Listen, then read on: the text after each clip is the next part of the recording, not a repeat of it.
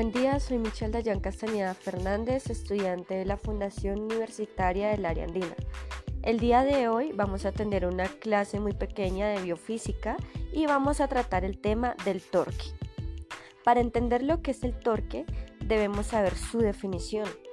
Es el efecto de una fuerza al causar rotación de una palanca si la fuerza se aplica a cierta distancia del eje de la palanca.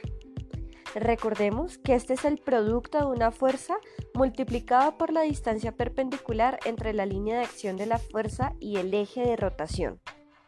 El torque nos permite expresar la efectividad de una fuerza en mover un sistema de palancas. Esa efectividad no dependerá solamente de la magnitud de la fuerza, sino también de la distancia a la cual está actuando esa fuerza. Para adentrarnos más en el tema del torque, existen unos principios fundamentales que vale la pena mencionar. Como primer principio encontramos que para que exista equilibrio en una palanca, el torque producido por el esfuerzo deberá ser igual al torque producido por la resistencia. La resta de los torques es igual a cero.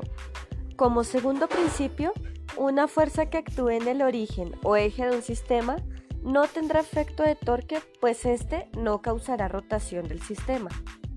El tercer principio del torque es que solamente cuando la línea de acción de una fuerza es perpendicular a la palanca, la distancia entre la línea de acción de la fuerza y el eje de movimiento es igual al largo de la palanca.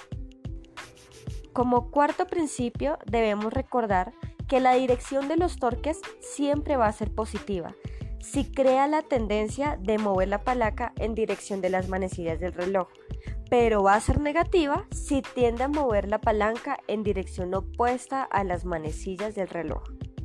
Cuando relacionamos el torque junto con la biofísica, podemos ver que el músculo produce torque según la posición en que se encuentra la articulación que mueva ese músculo.